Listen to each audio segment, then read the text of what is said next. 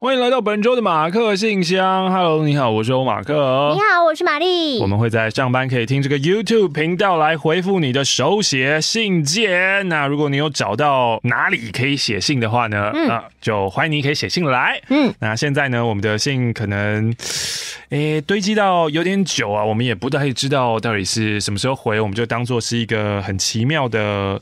时间虫洞，有时候回今年，有时候回去年，有时候不小心回到三年前，就是很神秘啦。尤其有一些很神秘的信件被压在箱底，有时候整理的过程，对，就发现，呃呃呃，这里怎么个小纸条？没错啊，在我们整理过程当中呢，这个资讯都会有一些流失啊，就跟我们传 就是传播理论是一样的啊，在资讯沟通的时候呢，经过不同的渠道，你会不断不断删减一些。简单来说，就像超级比一比啦。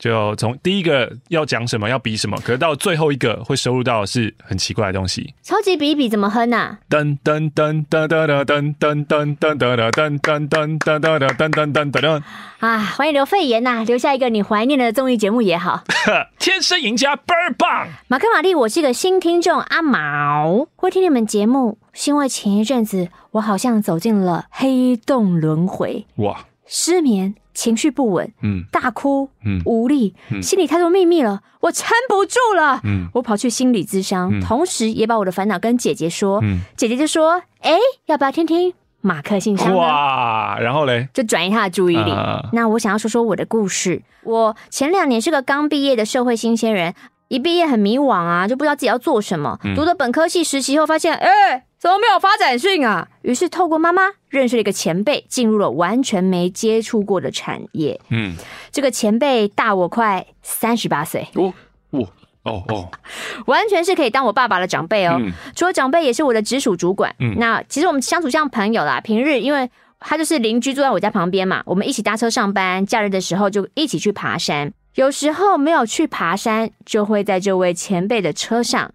前辈说。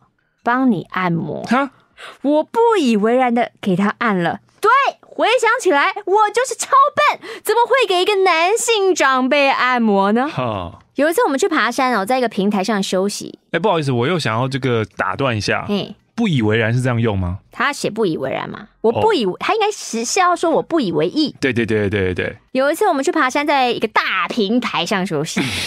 你是不是很喜欢这三个字啊？喜欢喜欢，要搭配他的脸。大平台，那就是一个我已经说出口了，我就是要说到底的那种态度。我很欣赏，我绝不转弯。他就说：“哎、欸，帮你放松一下，帮你按摩。”我就躺在前辈的大腿上，给他放。蛤怎么躺？前辈坐着，前辈坐着，前辈坐着，我躺，那其实就已经很基本上很像口交的一个姿势了。我就是我脸是朝上还是朝下呢？朝下真的很过分哎。应该是侧的吧？应该是侧的。如果那侧是朝外还是朝内呢？朝外吧，朝内的话应该就吃棒了吧？如果真的朝下要朝内的话，前辈应该就会拉拉链啦。到最后要结束的时候，前辈突然亲了我一下。哈当时我真的吓到了，我不知道该怎么办，我就装没事说：“你干嘛亲我？”我貌似前辈说，不知不觉，越过山丘啊。我不知不觉就想亲你。啊啊啊哦，刚刚那是林宥嘉哥。哦，事后我又把这件事情讲给我几个闺蜜听，结果他们的反应比我还大，说这样真的不正常哎。这废话当然不正常，所有人，所有现在听到这个都觉得不正常啊。其实哈，我没有很正式的拒绝前辈，后来我也骗我的闺蜜说没有没有，他没有再亲我了。但我想那个时候应该是因为我单身了快两年，我是个很需要被爱的人，所以三十八岁前辈也可以哦。他刚毕业两年，二十二十四，二四加三八六十二。理查吉尔。哦，你现在想帅的前辈是不是？乔治克隆尼这样子？嗯嗯嗯。嗯嗯还是过六十哎，过了六十，他是已经过过六十大寿的人了耶。还是捧恰恰，许孝顺，我觉得这些都还算好的哦。你有你有没有真的实际到一些比较公园阿伯啊？对，就是会搓脚啊，在那边下象棋呀，然后那种的。不会吧？那个好歹也是一个哦，公司主管，啊、然后假日会爬山。哇，刚刚那个是什么政治不正确发言？不是，真的有一些公园阿伯看起来很可怕，好不好？他那个蛇叶卡，他那个指头，他那个指头是在他那个缝，这干嘛一直戳，然后再掐那个旗耶？可能到了这个呃上班时间的时候，他穿上西装也是一个主管。他光是穿那个白汗衫本身就已经很不偏白，就是很。然后我们关系变得更亲密了。我们真的发生了关系哇.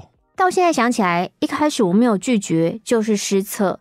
前辈每次想跟我发生关系的时候，都会先带我去吃好料的，然后就在车上点点点点点。嗯，事后我们聊天的时候，前辈都会说：“你不在我的身边，我就好想你诶，你是不是给我下符啊？我怎么那么着迷你呀、啊？”嗯，觉得好恶心哦。有几次我又想办法拒绝他，但最后还是失败了。后期的我，我发现我听到前辈对他的老婆好，我竟然会吃醋。我还不想要接前辈的电话.对他口气不好。我在想，我根本晕船了，这样的我好糟糕，我心里就觉得很不平衡。我就觉得我比援交妹还不如.这种想法一直冒出来然后黑暗整个占据我的大脑。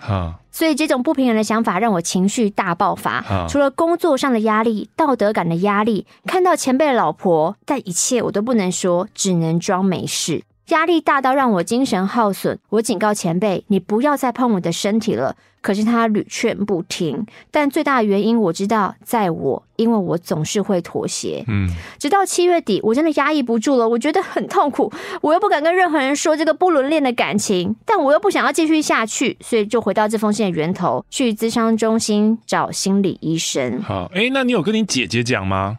我觉得应该。感觉也是没有，像没有。她连她的闺蜜都骗说前辈没有继续亲她了。那姐姐如果听到了这一段，那我们继续念下去。OK。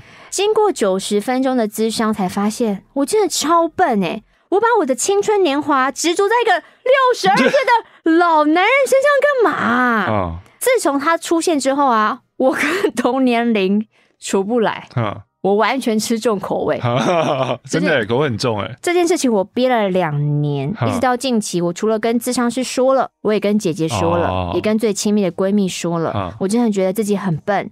现阶段的我不想离开我的工作，所以只能避讳他。可是每次看到他，就觉得心很痛。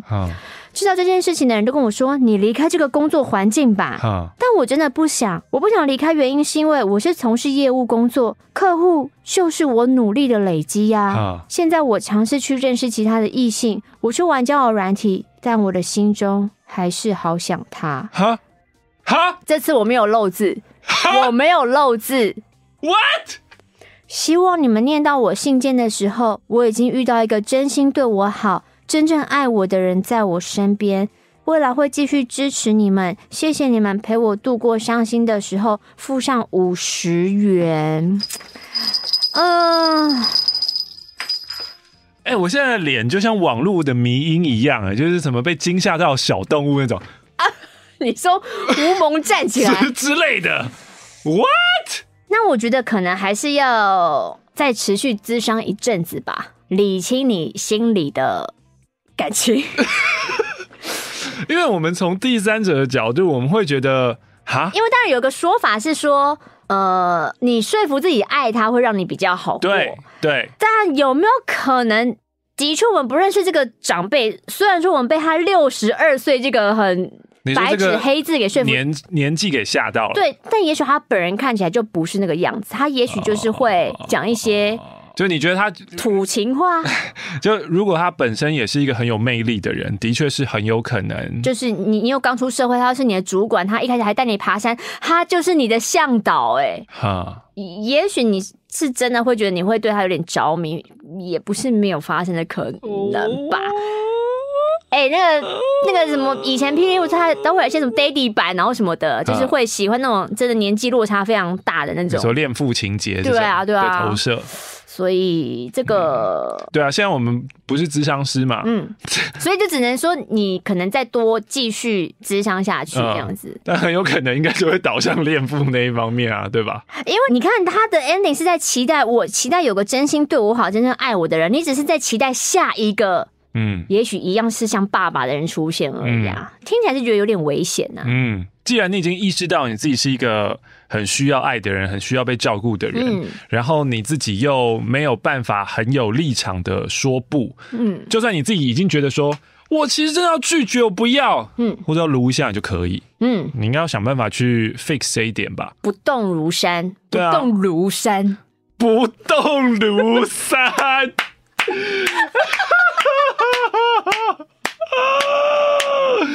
这是本周标题吗？不动如山，我们都有练就这个的本能呢、啊。OK，嗯，好好好，真的啊，就是学习拒绝别人吧，嗯、呃，不用担心什么拒绝别人，人家会没面子啊或什么的。最重要是你要先让自己好过才行。是的，对啊，亲爱的马克、玛丽，你们好。我最近无聊时间开始用匿名聊天找人磨磨时间，但上面的怪人实在太多了，想要认识些人，是不是要下载交友软体呢？啊，你不是就是用交友软体吗？他觉得匿名聊天跟交友软体是不一样的东西，差不多吧。他觉得匿名聊天是匿名聊天，因为没有这个交友人家名字也是乱取的啊。然后交友软体至少有一张假照片，呃，不，至少有一张照片啊。啊，那个照片可以设计过的啊，啊，不就是男生不就是秀秀那些你车钥匙，笑死人。所以森森的来信说，可不可以提供一些建议？那这个建议就是，不然你要不要加入？就是你说开放礼啊？对啊，就大家会约出去吃饭或干嘛的哦，就是真实的联谊社团。但他们应该是就是交交朋友啦。对啊，嗯，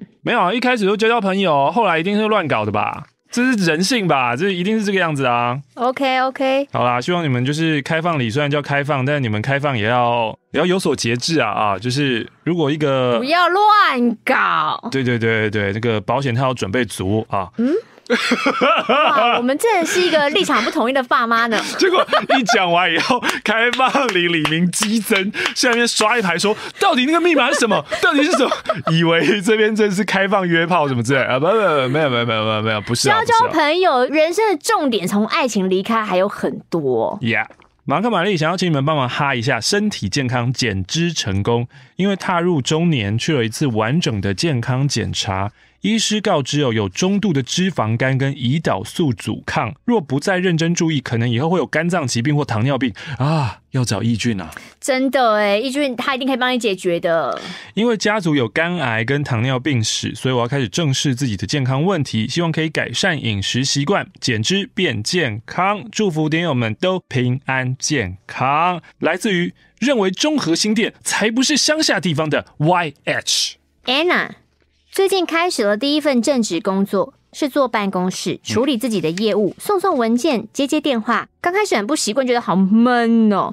之前打工啊，都是做餐饮那类的，而且前一个礼拜在交接工作的时候，我觉得很痛苦。虽然我大学时有学过相关的科目，但实际工作那些操作我完全不懂。什么软体，什么流程，反正前人教我就做笔记，为了跟上他讲解的速度，笔记乱到就只有我看得懂。但是有点疑惑，又不知道哎哎这个哎啊从哪边问啊？哦哦，然后我中午也都吃不太下，某天晚上突然觉得哦胃怪怪的啊啊啊，我就跑去厕所吐了一波。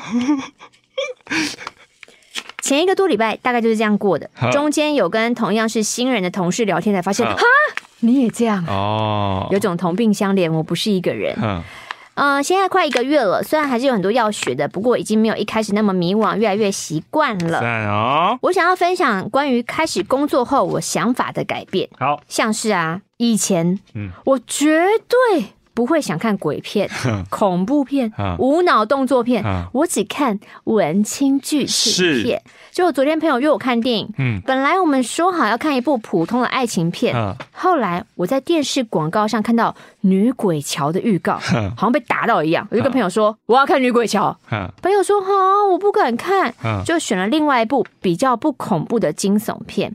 突然想看鬼片，就是因为上班压力大又苦闷，所以我想被吓，嗯、我想要被舒压一下、嗯。恭喜你长大了，恭喜你变成庸俗的大人。原来这就是长大吗？Yeah。那马克，你可以对我说那一句吗？啊、uh,，You're awesome。谢谢你。哎，他在二零二零年的三月一号来信，嗯，祝中秋节快乐。哇哦。哦，因为因为我们今天录音的时候是中秋节啦。对。我们现在录音的时候，随信附上十元，清点较大好。亲爱的玛丽马克，我写的第三封信了，然后前两封寄出去还没被念到，哎，我也不知道到底念到了没。反正呢，我现在叫大怒神了哈。那今天来说说上班的事情啊，我在国际机场的地方上班啊，常常会接触到外国访客。哎，这个每个国家的人哦，要分辨不难哦。吼，我先说台湾人，台湾人真的是最傲的一群啊。因为是本地人哦，所以平时在新闻上和各大靠北板上种种行径，真的蛮大比例就是发生在台湾人身上啊！大家都是台湾人嘛，我这边就不详述了。嗯，中国人之前某一集马克信箱有一封信哦，寄信的人在上海工作，他在搭上海地铁的时候，他说每个人身上都有一种气味。我虽然没有去过中国啊，我必须说啊，真的，他们身上都有一股味道。年轻的人可能不太有，年纪稍微大一点的，真的味道很重。疫情前还不用戴口罩的时候，那个味道很浓啊。后来我发现那个味道是从嘴巴发出来的，没有办法明确的形容，就像嘴巴很久没刷，加上食物残留嘴巴的味道，那就是口臭嘛，要吐了。竟然是这个，我以为是神秘的味道。口臭嘛，这边要先澄清哦，我没有歧视的意思哦，我只是在单纯的还原我平时闻到的气味。撇除味道的话呢，中国人的购买力真的超强。虽然也是有那种买一点硬要凹折扣的，但不得不说，开大单的比例最高的还是中国人。还有呢，会全身都穿名牌的，也大部分都是中国人。GUCCI 配 LV 配 Chanel。呃，有些人呢，他不是 GUCCI 配 LV 配 Chanel，他是全身的 Louis Vuitton，也是可笑。欸，对对对，他们蛮爱全身都是 LV 的，或者全身是同一个牌子，全身 Burberry，他们可能觉得这是一整套，嗯、可能像穿那个。爱迪达的 运动系列这样子，可能觉得我是有搭配的，你敢笑我？你懂这一套加起来多少钱吗？穷人！哎，不是啊，这个你们能展现的也就只有这种外在的东西啊，就是把全身名牌穿在外面。我不分国籍哦，我是觉得要靠名牌支撑起自己的人，内在真的都蛮空虚的啦。嗯，然后有一种中国人最容易惹人不开心，就是手上拿剩余的台币要花掉的中国人。这为什么会惹人不开心呢？因为这类的中国人，如果逛一圈发现没有他要买的东西的时候，他就会说：“没事儿，等之后两岸统一就能用了。”为什么我觉得有点好笑啊？这种豆腐也要吃？哎呀，真可爱！没事儿，没事儿，没事儿，没事儿。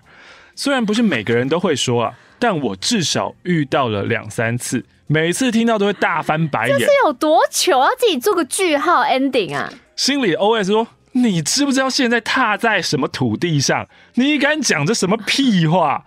更白目的是，曾经有中国人直接问我说：“哎，小妹，统一好不好？” 我真的无言啊！有几次我就直接回：“不好啊，台湾很自由哎。”然后有时候我就会冷冷看对方，然后呢，一直批评台湾很落后的中国人也不在少数。我知道中国这几十年来的发展非常快，不论是城市光景或者像行动支付这类的。但我想说的是，无论你觉得自己的国家有多棒，有多么的 fashion，都不用去批评别的国家啊。小弟，统一好不好啊？我觉得不好啊啊！因为如果要三民主义统一中国的话。以现在我们台湾政府的实力，我觉得我们没有办法管这么大的土地。哎呦，小弟话里藏话。不好意思，你不要跟我谈论政治，我是念外交的。哎呦，外交你懂啊？啊，你要继续跟我抬杠是不是？不用了，请继续。小弟，还是想讲是不是？放过人的阿飞。哎、欸，其实人真的会这样哎、欸，嗯，对啊，他他想讲，他就会一直讲啊，就是一来一往，他就是不停啊，隔一阵他又要再出来啊，因为除非你同意他嘛，不然你要跟他辩的话，他就是会想要跟你辩到底啊。嗯，去贬低对方，并不会显得比较高尚，尊重友善，去接纳不同城市的风景，才是旅行的意义啊。我也有遇到很多很多人很好的中国人，会问我说有没有去过中国啊？有机会一定要来旅游哟。我会跟他们说：“哦，我之前有看《甄嬛传》，看完以后想去看看北京的故宫。”他们就会有说：“哎呀，好东西都在台北的故宫啦，北京故宫没啥好看。”哎，真的有说有笑，我觉得很亲切。题外话，之前有一封信哦，他说《甄嬛传》看了很多次，就是他在发现马克信箱之前，嗯，因为他工作都需要配声音嘛，嗯，所以他就重复听《甄嬛传》这样子。嗯，大怒神说。几次我忘记了、啊，我要说《甄嬛传》，我至少看了两百次，我不唬烂，好夸张哦。然后，然后最多的中国人会说的就是：你们台湾女生说话真的特别温柔。一开始我不知道，我会回说啊，不就一样说普通话吗？嗯，他们就会很激动说不一样，不一样，非常温柔，我们不一样。其实至今我还是不知道哪里温柔了，但是超多中国人就这样讲，而且我的声音其实偏中性，哦，我就会有点默默暗爽。哎，好，中国人部分写到这里，下次再分享更多有趣的。我觉得我们的温柔不在于音质啦。在于我们讲话的调调，真的就是比较软，就像，嗯，因为毕竟就是南方人的调调嘛。你听南京人讲话，嗯，跟你听就是北京人讲话，嗯、啊，那个味是完完全全不一样的。嗯，接下来要讲日本人了，日本人很香，真的很香，什么东西都卡哇伊呢。逛很久只买一样东西，购买力虽然不强哦。但是大叔类型的日本人很爱买台湾的乌鱼子，还有台湾限定版的狗迪瓦巧克力呢？为什么台湾限定版的不知道有什么吗？我不知道。那韩国人，韩国人最常来找牛这个牛轧糖嘛？我记得小时候考试要写牛轧糖啊，但我没听过牛轧饼是什么？还是你想写是牛舌饼？还有芒果果冻思密达。大妈类型的讲话很大声，思密达跟中国大妈不相上下，思密达站在旁边真的耳朵不舒服啊。比起来，日本大妈真的应该是全球气质妈妈代表，非常的轻声细语。哇，他们聊天你真的是偷听不到。韩文的凤梨酥就念 p o n l i s t p o n l i s t 有一次，有一个韩国人匆匆忙忙的跑进店里，拿手机给我同事看，手机显示 Google 翻译，上面写的彭丽淑。我同事心想：谁啊？谁？彭丽淑小姐，彭丽淑小姐，请现在到这个 柜台来结账。就跟那个韩国人说：“No，没有这个人。”后来那个韩国人要踏出店的时候，又再回头拿着手机再问一次。这次他又讲话，他又说：“彭丽淑。”听我同事转述的时候，我就笑翻了。对了，韩国人最爱退换货的客群，他们超爱换。有时候结完账，才刚走出店几步。就回头换货，我真的觉得很闹，太快，后悔了吧？太闹了吧？接下来是哎，欧美人直接被他归类在一个族群啊，好夸张！欧洲加美国、美洲全部合在一起，我觉得非洲人应该很能懂这种感受啊，就 因为所有非洲的国家都被世界上各地人被归类成非洲，非洲人，对对对。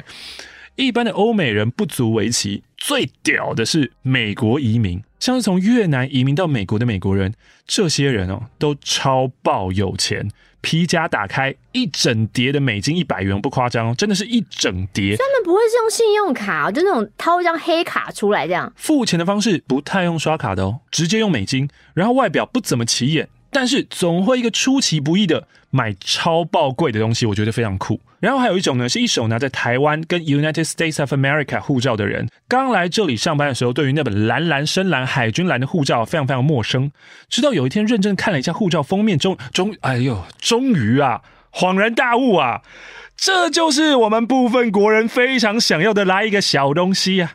而且拥有那个小东西的国人其实不少啊。以前我身边顶多一两个人拥有双重国籍的身份，但自从来这儿上班之后，才发现啊，原来是自己的眼界不够广啊。所以那一本就是双重国籍才会有？不是啊，那一本就是美国护照嘛。哦。然后这类的人，毕竟身上还是流着台湾人的血，所以我刚刚前面提到的种种行径，蛮高比例会是奥客。好，我今天就写到这里啦。那不就是有钱的奥 K 更烦？哦，没有没有没有，你搞错了。有钱的是从越南移民到美国的美国人，哦、我们从台湾移民过去的，就是台湾雕，不会改变的，雕就是雕，就是雕雕雕。真的是不要这样吧？写信的今天是二零二零年的二月十一号除夕，预计一年念到的话，明年的二月十一，我期待那天的到来。啊，uh, 我们也算是在一个大节日念出来。我们在二零二一年的中秋节念到信，大概是在二零二一年的国庆日，你会听到这一集。谢谢你的港币二十元。好的，又到了我们马信救世主的时间啦！来到光辉的十月，光辉的救世主们。台北市大安区采时代意式冰淇淋，让你跟上时代的冰淇淋。假日开放内用啦，不过外带外送的优惠还是持续进行中。每周的口味不同，请上脸书或 IG 查看本周最新口味，报上点友另有优惠哦。私讯下单直接外送到你家，账号请搜寻彩时代，彩虹的彩没有那三撇。什么歌啊？我刚刚心里是想要唱彩虹，可是我不知道为什么唱成这样。Oh. 爱朵儿，Adore Design，滑玛丽 IG 的时候，我家苏小姐凑过来看，说：“哈，这是林志玲哦。”哇哇，你们很夸张哎！我到底综合泰勒斯我，我到底是谁啊？连成林志玲。我笑回：“对啊。”到 Pinkoi 里找爱朵儿，Adore Design，草头爱，花朵的朵，儿时寄去的儿，美美的花花。曹操狗狗都在这里哦。著名教徒有大礼。我齁，为了省下饮料钱当救世主，我怎样你知道吗？怎样？我自己开饮料店，我自己喝免钱的。不不不不不不不不好吧？怎样？屌吧？我们是一间没有珍珠的饮料店，哦、但是我靠，这个很真的很锁定族群哎，嗯、有专属肉桂控的。肉桂苹果红，天哪！有像清晨露水般的巧克力，玫瑰园可露，有给咀嚼系蚂蚁人的紫醉金米米饭的米，有老板本身很欠缺的普洱招桃花。上引号，为你的生活上个引号，它是引号是饮料的饮，嗯，上引号。哦，sucks，哦，sucks，喜欢激烈运动啊。啊，跟中二文字的朋友可以参考我们家全统运动机能袜哦，舒适耐磨，小腿加压。快上虾皮搜寻 Woo Socks，点有专属优惠码，请输入 W O O S M K M B 有专属优惠。欧嘎说，万圣节的月份到了，大家喜欢什么妖怪呢？欢迎在下面留言，是不是来自于救世主的发问？嗯，桃园阿强说，十月十五号是我们家招娣的生日。从我们夫妻开始养幼犬开始痛苦不堪，从我们夫妻开始养幼犬的痛苦不堪，到现在带狗散步，跟狗狗跟狗狗相视而笑。呃，招弟，哎、欸，主人，嘿，你也会这样啊？呃，因为我相视而笑，后面是两个人先对看之后一起微笑，但如果狗会等你笑，再就是跟你先对看在一起微笑，其实蛮可怕的吧？狗就是一直在嘻嘻哈哈，嘿，嘿。对啊，哈哈，你也是看着阿爸啊，然后你会上传你的 IG 啊，不是吗？嗯，甚至发现我们的狗友中还有点友，交友圈越来越广，真的是很幸福的事情。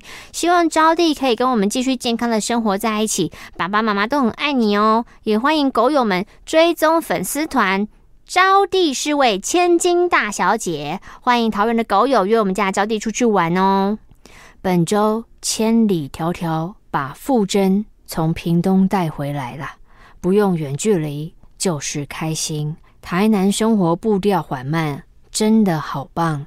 就是早餐分量都有够大，鸟胃如我，不能再像以前每家都吃，哭哭。韩国烤肉、日式烧肉、韩式料理，三个愿望一次满足，就在。泸州甘府金烧肉用餐告知，嗯，我是点友，就会有会员优惠哦。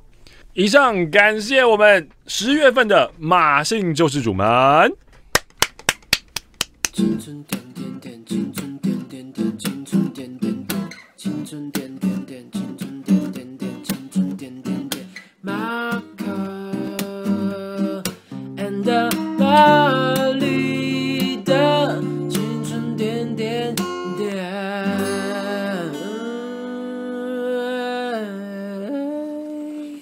胖公主费欧娜，一九九零出生，七十九年次，所谓的九零后，草莓族，九年一贯第一届的白老鼠。今年我们都要满三十了，哇！以前念书说三十而立，如今要三十了，立什么都不知道，专业高不成低不就，不上不下尴尬，成家比登天还难。和大我五岁的男友最近开始讨论到结婚买房，才发现房价好贵。嗯，如果要在泸州三重地区，你看看看，芦洲是不是跟三重提在一起嘛？一区泸州三重在隔壁，一定会提呀。啊，你要这样提，泸州三重、新庄、板桥全部提一起啦。泰山、土城，They're the same to me. Why you English？那一区一平竟然。四十二到四十三万，两房一厅左右的大小，嗯、总价就要一千五到一千六。嗯，买旧屋子吧，先爬爬楼梯吧。以前我自认哈，在这个时代，月薪扣除一些相关劳健保那些啊，还会有四万五，应该是过得起日子的啊。是的，但最近我深深觉得，我错了，我四万五。男友平均七万，嗯，我们在台北很难买到一个家，嗯，那他是台中人嘛，嗯，势必就要在台北买房啊，嗯，可是总价一千五百万的房子，假设贷款一千二，用百分之一点五八的利率，已经是低利喽，低利喽，不管前面的宽限期，一个月就平均快五万，嗯，一个人要两万五，嗯，还没有计算其他开销哦，很沉重啊。我跟男友多次沟通，我们找不到平衡点。他觉得来了，这，这个不晓得你之前有没有听到我们的一期直播在聊这件事情呢？男友觉得租房不划算，嗯，租房是什么意思？帮别人缴房贷，嗯，但回台中一切都要从头。目前工作还是不允许，先买小一点的房子，又怕啊，以后生小孩我们又要搬家，嗯，但对我来说。四万五扣两万五，只剩两万，再扣除那个什么电话费、车钱，那个每个月的开销就只剩一万左右。一万，一万怎么活？嗯，就像大学生一样活了。啊，万一你要想有突发事件，嗯、我根本就没有预备金。嗯，即使男友已经展现他最大的诚意，说好房子的头期我出，嗯，婚后水电我出，嗯，房子共同持有。但我还是觉得负担很大啊，有一种深深的无力感。嗯，我们一来一往讨论了大概两个月，没有结果。我很讨厌这种无能，觉得自己非常无能的感觉。我觉得我好废，嗯、你怎么会连房子都买不起？在沟通中，我已经开始出现放弃的念头。嗯，我甚至说出，不然你去找可以负担的其他人。我真的，我真的没有办法。哈，哈，他也说出了一句我认为很经典的话。哈我们在台北。都只是生存，我们不是在生活。对啊，啊，为了生存，我们就找不到未来的平衡点跟共识啊。那你硬着头皮买，你也不能生小孩，又要省吃俭用，你想想看未来日子，你开心吗？就如果你真的就是一定要买房的话，那就是像你讲的，你们的生活就不是生活，就只是生存而已。所以你应该要把那个前提拿掉啊。为什么一定要买房？可是我男友说，嗯，你缴房租就是帮别人付房贷。对对对，所以我正要讲这个，就是我知道很多人可能没有听到那一集的一期直播。我们要做的事情，在做选择的时候，是应该要想想以自己的立场去考量。你不要想说，哦，我我我我为什么要给房东赚？嗯，我才不要把钱给人家赚呢。所以，那你就要赔掉自己四十年，你怕带哦。就是你你 你是不是白痴啊？就是就是有的人观念就是会卡在那边转不过去了，就卡在那边觉得说，嗯，这房东了不起吗？你会觉得那个钱好像丢到水里，但没有，其实你买的就是你你要的，你这个月的生活啊。对啊，其实你就是好好的租一个你喜欢的房子，然后另外呢，你们对于房子的考量也是，你们要看四十几万的那。想必你们就是买那种蛮新的新屋跟大楼嘛，那你们又不想要爬楼梯，嗯、但其实如果你真的要找一个地方住，其实是有便宜的房子啊，嗯，你要认真去看房啊，嗯，一开始的时候你可以先从公寓开始啊，公寓也比较大啊，或是你真的一定要大楼的话，那就是买小平数啊，嗯，你担心未来有儿女的话，现在的钱。你们根本生不起哎！如果你你你还在想儿女这件事哦，嗯、就是你有想到这些的考量，全部都混杂在一起。可是为什么这么的困难？是因为你要买一个那样子的房子。嗯，你把这个事情抽掉之后。你的人生选择非常多啊，就看你有没有办法转过来而已啊。这封信呢，他是在二零二零年的三月份烦恼，所以他那时候在困扰，说他觉得他们的总收入已经是高于平均了，为什么还会觉得这么困难？也很害怕这个会是击倒他们感情的致命因素。那希望念到这封信的时候豁然开朗。希望我们有好的未来。嗯，希望所有听众都可以在你所在打拼的地方过着安居乐业、快乐生活。啊，题外话，想问问马克，嗯，男生有时候做爱做到他动到他抽筋是正常的吗？之前发生的时候，我我哭笑不得，看到他抽筋，我真的笑歪。然后还有他射完会头晕，这个也正常嘛？他每次射完都瘫软在那边十分钟，无法思考人生。啊，问他，他又说哦，男生很正常啊，都这样啊。所以我想问问你，呃，如果这么严重的话，可能没有很正常啦。你说十分钟吗？十分钟算严重？就是可能练练身体吧。可能需要吧。啊啊啊、抽筋是正常的吗？就不是啊。怎么跟我男朋友讲的不一样？哇，刚刚本来还想要说服她男友，就是买房子。你现在没有跟他站在同个阵线，他火很大。对，他现在更不。他懂个屁！这个人妖言惑众啦。他本人就住在东区，有什么资格跟我们讨论房价？男生射完就是软脚虾，这不是天经地义的事情吗？哦，我真的是要补充一下。我们在做经济上面的选择的时候，不要管别人赚了多少，我是不是吃亏了？你只要想的是做了这个选择，我是不是得利，是不是对我好就好。你不用管说别人赚了，别人赚是他的事情，跟你没有关系的。我们只要想对我们自己好的决定就可以了。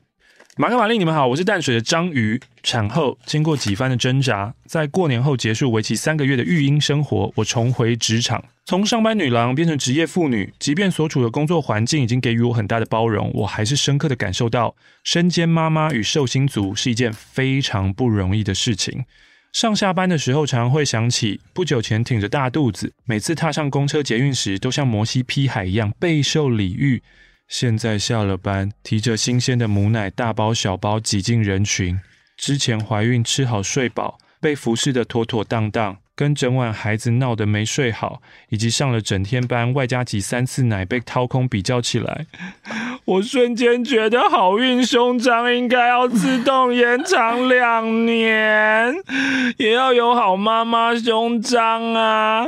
捷运里面要有新手妈妈的座位啊，位置下面那个要有母奶冰柜嘛。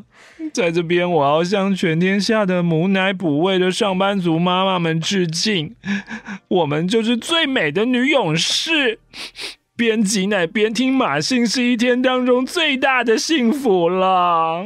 哦，谢谢你的 donation，一百元。我是欧欧君。二零一九年十九周啊，玛丽，你有分享你小时候常做的梦，常常梦见自己在走廊上来回搬石头，哦、让我想到希腊神话薛西弗斯，他就是被神惩罚的人。那惩罚的方式就是众神命令他，好，你不停的堆一块大石上山，到山顶，大石又咕噜噜滚下山，你就得弄上山。嗯嗯、这个故事常常被拿来比喻成人生，日复一日，永无止境又徒劳无功的现代人生。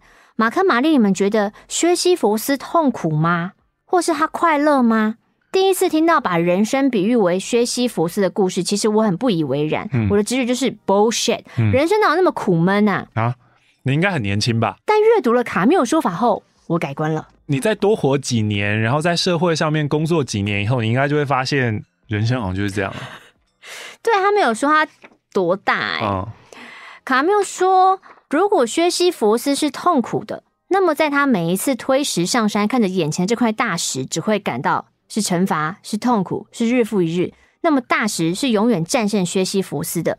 但如果薛西弗斯是快乐的，那他每一次看到石头的时候，都会想：虽然又要重复这意味不明的行动，嗯，但快乐的薛西弗斯把这一段意味不明的行动当作是自己的命运，努力的推动它。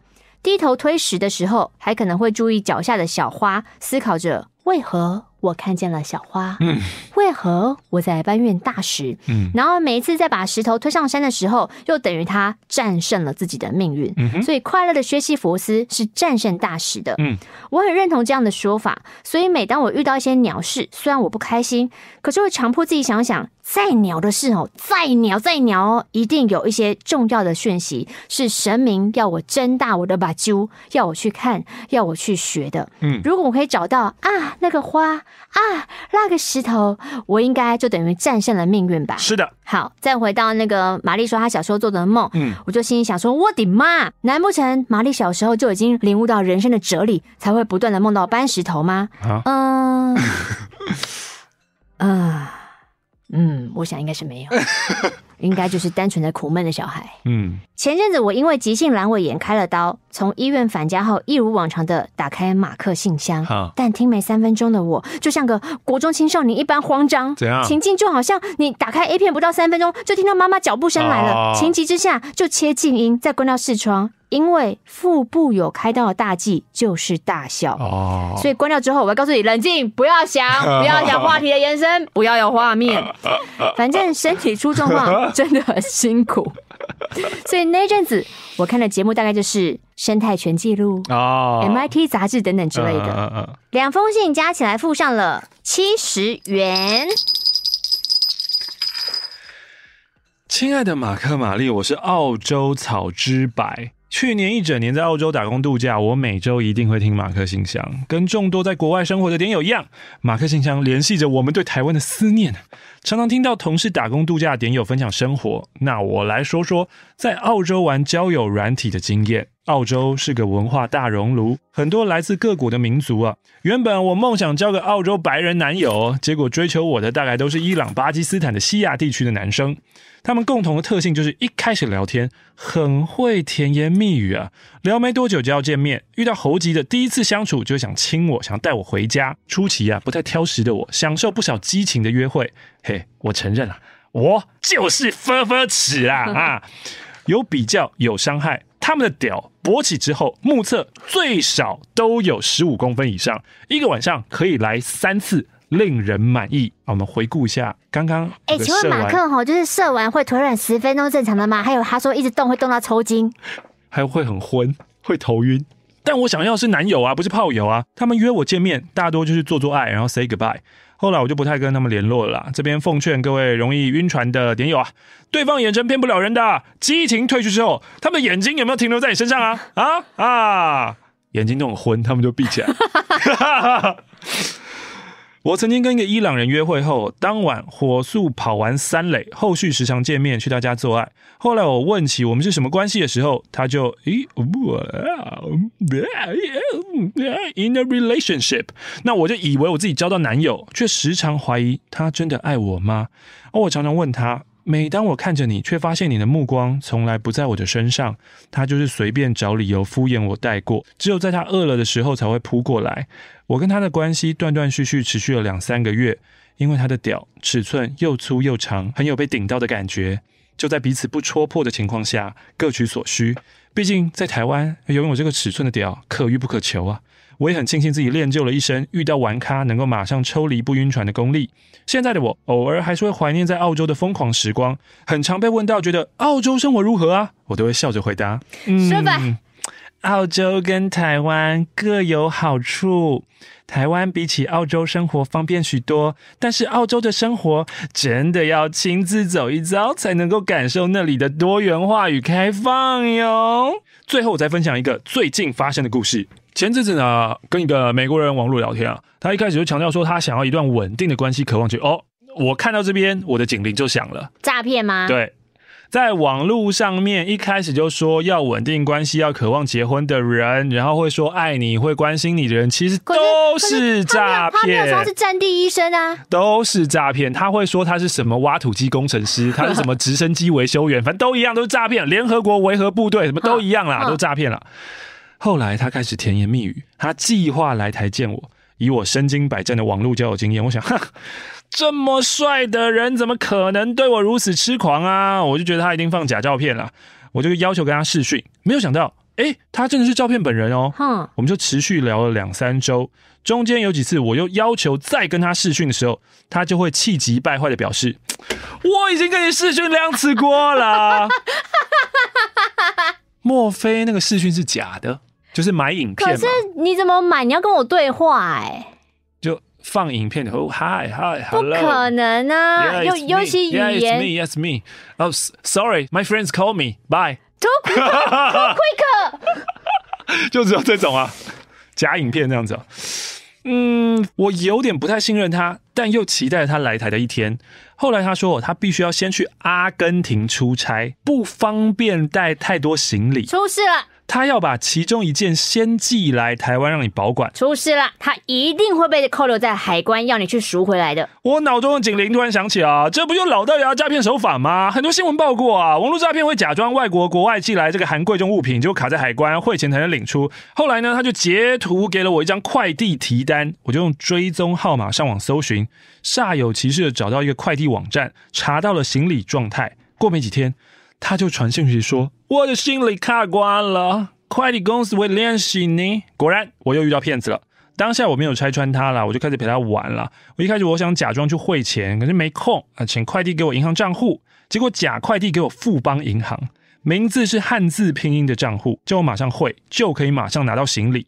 后来我就告诉他们说：“哎，台湾警察很厉害，叫他们要小心哦。”结果隔天假快递就扬称处理行李的人换成了一个香港人，要换成香港账户请我汇钱。这诈骗技巧太粗糙了吧？于是呢，我态度反复的吊他们胃口两天，后来就不太理他们了。话说啊，Google 图片真的很强大，我就去放那个美国人的照片搜寻，意外找到他的 IG，其实他是俄罗斯人，IG 有十几万人追踪啊。那他怎么跟你视讯的？对啊，那个照片、影片看起来就是好野人。没想到是个骗子，没有啊，他应该不是骗子吧？被盗了，应该是被盗吧？还是写信的人可能觉得他是个骗子，要骗到这么多钱吧，所以才他觉得那个账号本人就是骗子吗？对啊，anyways，反正他是骗子就对了。嗯、提醒大家，网络交友要小心。另外想要问哦，单身大使玛丽是脱单了吗？因为那张脸书上的情侣照，情侣照是哪一张？哪一张啊？如果是我，当然非常祝福啊。只是我们这些单身的点友可能会等一下，等一下，你惆怅个屁呀、啊！你你你吃这么好，干这么爽，你你惆怅个屁呀、啊！不是啊，什么情侣照啊？你是不是 follow 错人啊？你是不是魏佳莹、魏如萱、啥也分不清楚啊？你是不是追踪到玛利亚啦？还是他看到你跟强强的合照？还是他看到你跟谷谷的合照？还是他看到你跟张立东的合照？哦。呃，有规定单身的人是连合照都不能放，是不是那么严格？不是啊，你们靠那么近就是情侣啊。你靠大屌才近吧？我爱大屌错了吗？干嘛一直讲啊？马克、玛丽，我是三重肥螳螂。马克，你提到的那个原子习惯，刚好朋友就送了这本书给我，OK，我就开始拜读啊，因为这是教主推荐的书，好读读读读读。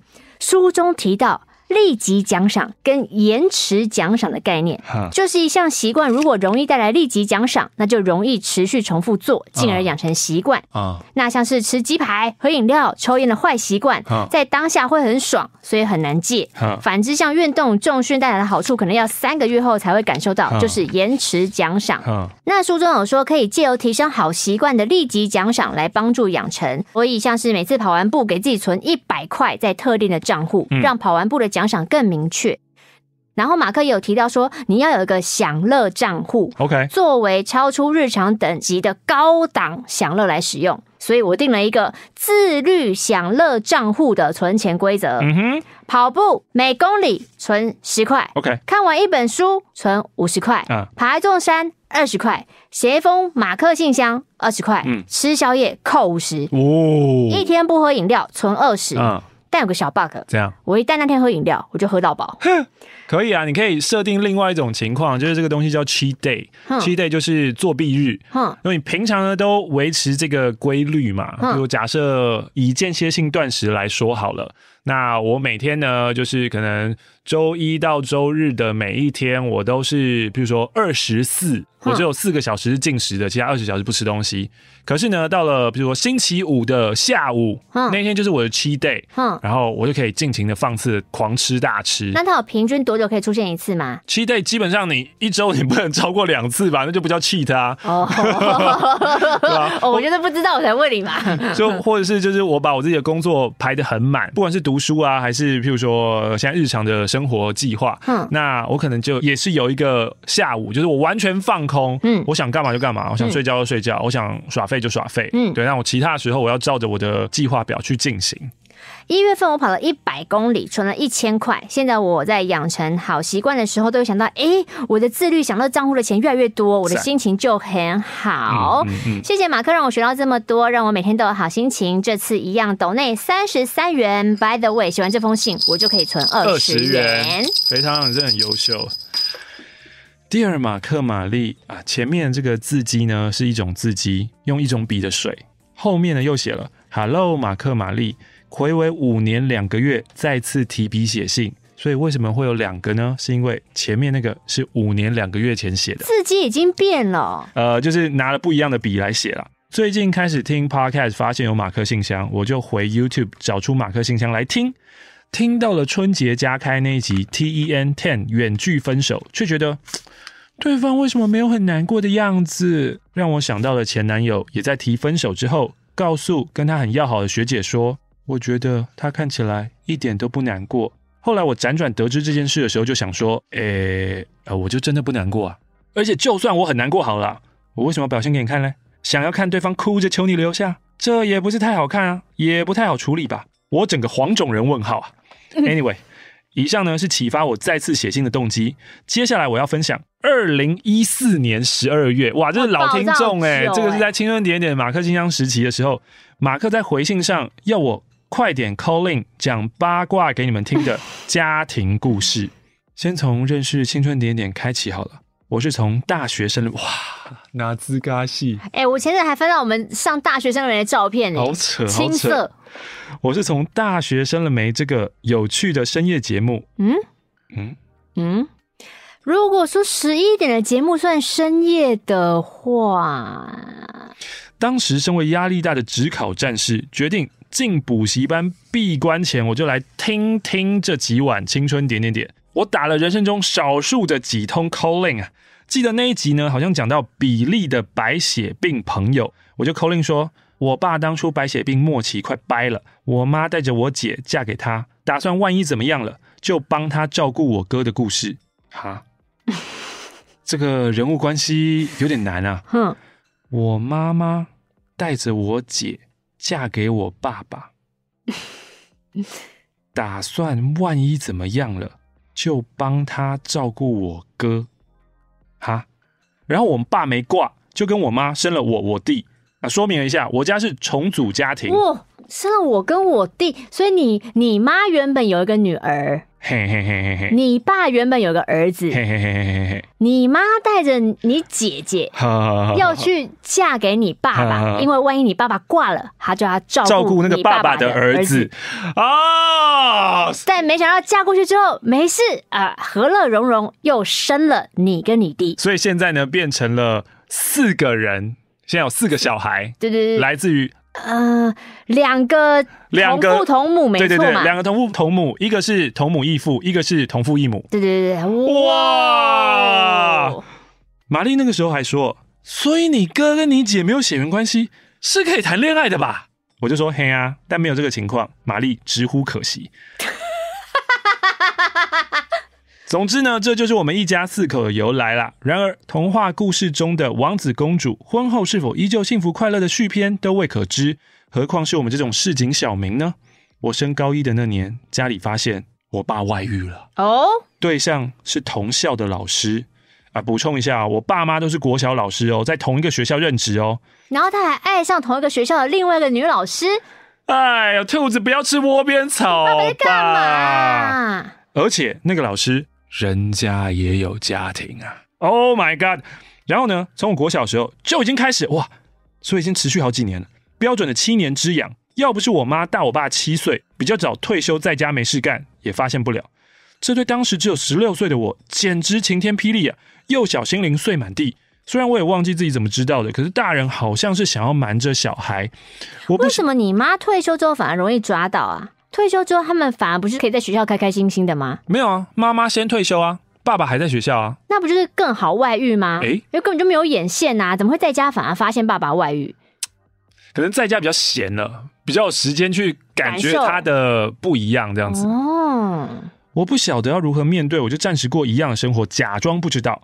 当时哥哥姐姐都在外县市念大学，很少回家。弟弟升上国三，开始考生生活，我就成了最常跟妈妈在家里相处的人。渐渐的，我发现他开始吸烟、自残，还有在凌晨两点骑车出门。我每天上学都在想，会不会一切只是一场梦啊？等放学回家就会发现，哦，虚惊一场。另一方面，我很担心我妈一个人在家胡思乱想。看到她自残之后，我真的很怕回家。我怕回家以后等着我会是一具尸体。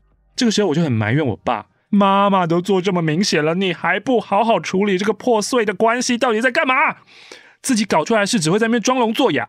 不过其实外遇事件应该是最后一根稻草吧？我们家一直以来的婆媳问题都没有缓和过，单纯就是奶奶难相处、难伺候。这是姑姑亲口说的，就是她女儿自己亲口说她妈妈。她、嗯、还说不结婚的原因就是怕碰上这种婆婆，我怕碰上我妈这种婆婆啦，所以我不结婚的。再加上呢，我妈又是那种有事全都恨在心里，表面上又端出一副“哎呦，人家是长辈嘛，我作为媳妇，哎，应该的”，然后背地里呢一直向我跟我姐抱怨，但我们一致看她的假圣母作风不顺眼。反正他也媳妇熬成婆的，对我哥的前女友没有好脸色。哎，女人啊！哦，是的，我爸呢就夹在这两者之间，毫无作为啊，是个妈宝渣。难怪呢，他前妻顺利被奶奶 KO 掉。大概呢，夹在两个人女人中间太烦了，所以就向外发展找第三个女人吧。然后彼此呢都有家室，可以各自 happy，不谈责任。或许呢还可以交流一下子女教养经验呢。不得不说，这根鸡鸡烂，但算盘打得精啊！总之，我的高中生生活就在家里乌烟瘴气的情况下结束了。爸妈没有离婚，维持着粉饰太平的婚姻关系。我的心态呢，也从“哎，你们快离婚啊，快离婚”，到现在觉得啊，算随随随随便了。反正大学后我就我我就少回家了，偶尔回去一次，我就我我就当看看戏嘛，戏如人生嘛。当初我我哥劈腿甩了前女友，我妈还跑去安慰说。哎呀，不要这样！我哥一时糊涂，我儿子糊涂了，他一定会回头的呀。你哥其实也不是他儿子啊。哎，对，还帮他说话说那么多呢。我是不知道他在安慰对方，还是在说服自己啦。